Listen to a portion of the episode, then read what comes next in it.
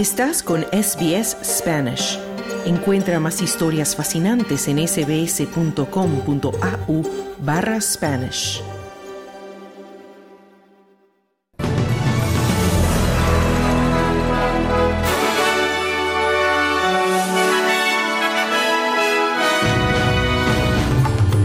El primer ministro Anthony Albanese afirma que los recortes fiscales no aumentarán los tipos de interés. Los ministros de Asuntos Exteriores y de Defensa de Australia recibirán hoy a sus homólogos en Melbourne y Hospital, que trató a víctima de ataque de tiburón, se disculpa por publicar sus fotos en redes sociales sin su consentimiento. Estos son los titulares de este jueves 1 de febrero.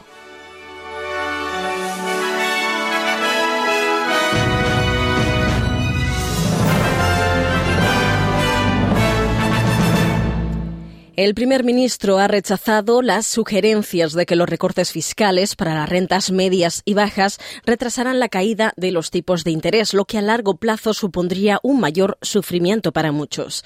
A la mayoría de los australianos les espera una mayor devolución de impuestos de la que les habría correspondido después de que los laboristas reformaran el paquete legislativo de la tercera fase. A pesar de que es más probable que los australianos con ingresos medios y bajos gasten el dinero extra, el impacto inflacionista se ve compensado por el recorte de impuestos para todos, ya que disminuye el tipo de del primer tramo, según explicaba el primer ministro Anthony Albanese a ABC Radio. Y por otro lado, la ministra de Asuntos Exteriores Penny Wong y el ministro de Defensa Richard Miles reciben hoy a sus homólogos neozelandeses en Melbourne. La primera consulta de ministros de Asuntos Exteriores y de Defensa de Australia y Nueva Zelanda, conocida como ANSMIN, tiene por objeto reformar la relación entre ambos países en materia de seguridad. Es la primera vez que los ministros se reúnen desde el cambio de gobierno en Nueva Zelanda el año pasado. El ministro de Asuntos Exteriores neozelandés Winston Peters declaró a Sky News que está interesado en saber más sobre la relación de defensa de Australia con Gran Bretaña y Estados Unidos, conocida como AUKUS.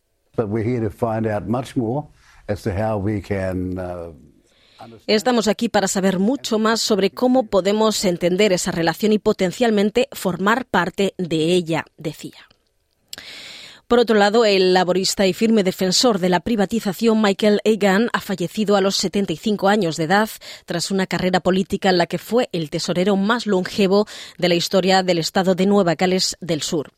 Egan fue tesorero durante una década en la que logró una sucesión de superávits tras la llegada de los laboristas al poder en 1995 junto a Bob Carr, el primer ministro que más tiempo ocupó el cargo. El tesorero de Nueva Gales del Sur, Daniel Mockey, esta mañana a Egan por haber eliminado casi por completo la deuda pública y, haberse, y haber realizado grandes inversiones para mejorar los servicios esenciales e infraestructuras. El señor Egan representó al distrito de Cronulla antes de pasar a la Cámara Alta del Estado. Y el gobierno australiano, por otro lado, ha anunciado la imposición de sanciones a cinco entidades directamente vinculadas con el régimen militar de Myanmar. La ministra de Asuntos Exteriores, Penny Wong, afirmaba que esta decisión es una respuesta a la persistente represión del régimen contra el pueblo de Myanmar, la escalada de violencia y el deterioro general de la situación política, humanitaria y de seguridad en el país. Los dos bancos que facilitan las actividades del régimen, Myanmar Foreign Trade Bank y Myanmar Investment and Commercial Bank, Bank se enfrentarán a sanciones financieras. Además, tres entidades responsables del suministro de combustible de aviación al ejército de Myanmar, Asia Sangrab, Asia Sun Trading Co. y Cargo Link Petroleum Logistics, también estarán sujetas a restricciones financieras. Y por otro lado, el Hospital de San Vincent ha pedido disculpas a la víctima de un ataque de tiburón después de que aparecieran en las redes sociales unas imágenes horripilantes de ella que aparecían que parecían haber sido tomadas en el propio servicio de urgencias del hospital. Lauren O'Neill resultó gravemente herida cuando un tiburón le mordió la pierna mientras nadaba cerca de un embarcadero en Elizabeth Bay, en los, eh, en los suburbios del este de Sydney, el lunes por la noche. Esta misma mañana aparecían imágenes de la pierna ensangrentada de O'Neill mientras recibía tratamiento médico de urgencia en el hospital. Sam Vincent ha emitido un comunicado en el que afirma que se toma muy en serio las obligaciones de privacidad de los pacientes y que está, investigando el asunto con carácter de gran prioridad. La señora O'Neill pidió ayer privacidad tras dar las gracias al personal médico y a todos los que habían acudido en su ayuda y dos hombres han sido acusados de incendio provocado por un incendio que destruyó la tienda de Cofield de la cadena Burger Tory en Melbourne el 10 de noviembre del año pasado. El incendio provocó un violento enfrentamiento entre partidarios de Israel y Palestina. Un hombre fue rociado incluso con gas pimienta por la policía y otro denunció haber recibido heridas eh, tras ser golpeado por una piedra durante el incidente. En un principio, el propietario de la hamburguesería afirmó que el incendio era un delito de odio relacionado con su participación en una manifestación a favor de Palestina, pero ahora la policía asegura que no hay pruebas de que tuviera una motivación racial o política. Y Sudáfrica ha comunicado al Consejo de Seguridad de Naciones Unidas que las conclusiones de la Corte Internacional de Justicia y de la Corte Penal Internacional demuestran que Israel actúa en contra de sus obligaciones internacionales, incluidas las derivadas de la Convención sobre Genocidio. El fallo del tribunal del viernes citaba una serie de declaraciones de dirigentes israelíes como prueba de incitación y lenguaje deshumanizado contra los palestinos. Mathu Giorgini es embajador de Sudáfrica ante las Naciones Unidas. The actions that we are all witnessing daily by Israel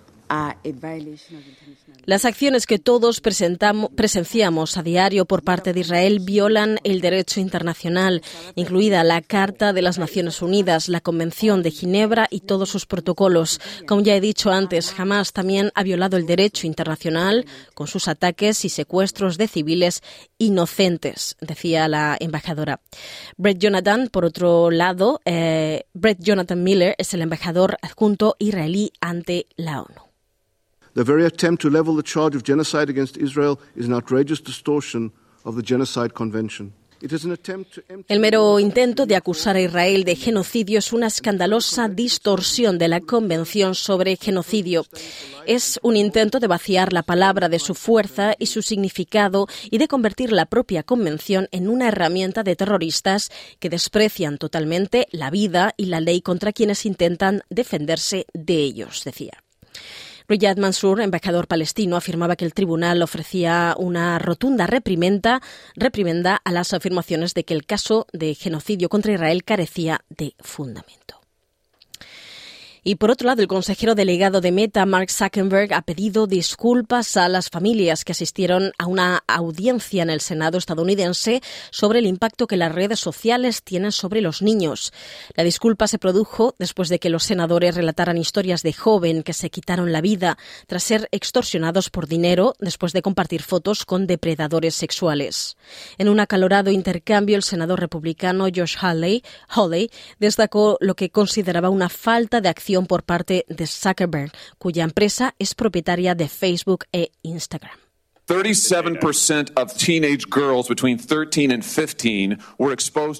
El 37% de las adolescentes de entre 13 y 15 años estuvieran expuestas a desnudos no deseados en una semana en Instagram y usted lo sabía. ¿A quién despidió? Senador, esta es la razón por la que estamos construyendo estas herramientas. Pero sí, sí, pero ¿a quién despidió? preguntaba. Senador, eso no creo que sea. ¿A quién despidió? le preguntaba. No voy a responder a eso. Eso es porque no despidió a nadie, decía. El senador Hawley eh, instó a Zuckerberg a pedir disculpas a las personas que asistieron a la audiencia sosteniendo fotos de sus hijos que, según ellos, fueron perjudicados por las redes sociales. Zuckerberg se dirigió a las familias asegurando que lamentaba lo sufrido.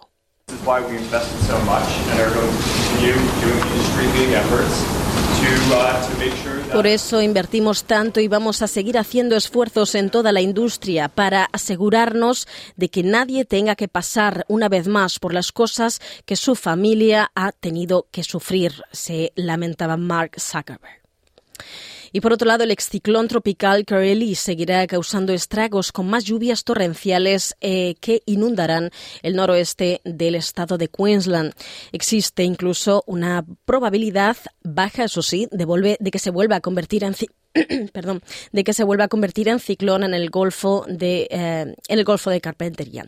Kirili está cerca de Mondisa y se dirige hacia Gulf Country días después de impactar por primera vez en la costa cerca de Townsville. La Oficina de Meteorología asegura que el sistema podría moverse por el Golfo hoy, pero calificó a menos de un 5% de posibilidades de que se forme de nuevo el ciclón. Es más probable que regrese al sur el viernes y se mueva a través del oeste del estado de Queensland, trayendo fuertes lluvias, eso sí.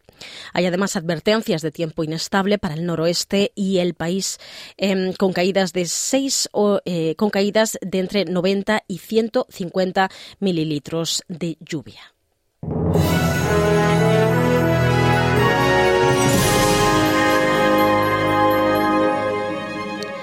Y el pronóstico del tiempo para esta tarde son 39 grados en Perth en una tarde soleada. Adelaide se esperan 28 grados centígrados en una tarde soleada también. Melbourne parcialmente nublado en una tarde que alcanzará los 25 grados centígrados. Hobart 23 grados como máxima y posibles lluvias en el día de hoy. 31 grados se esperan en Canberra en una tarde nublada. Nubes también en Sydney con 28 grados centígrados. Newcastle 27 grados y parcialmente nublado.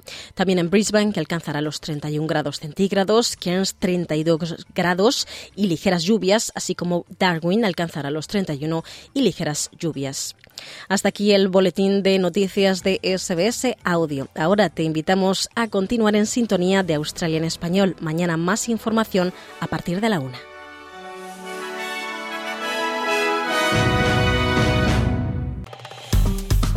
Dale un like, comparte, comenta. Sigue a SBS Spanish en Facebook.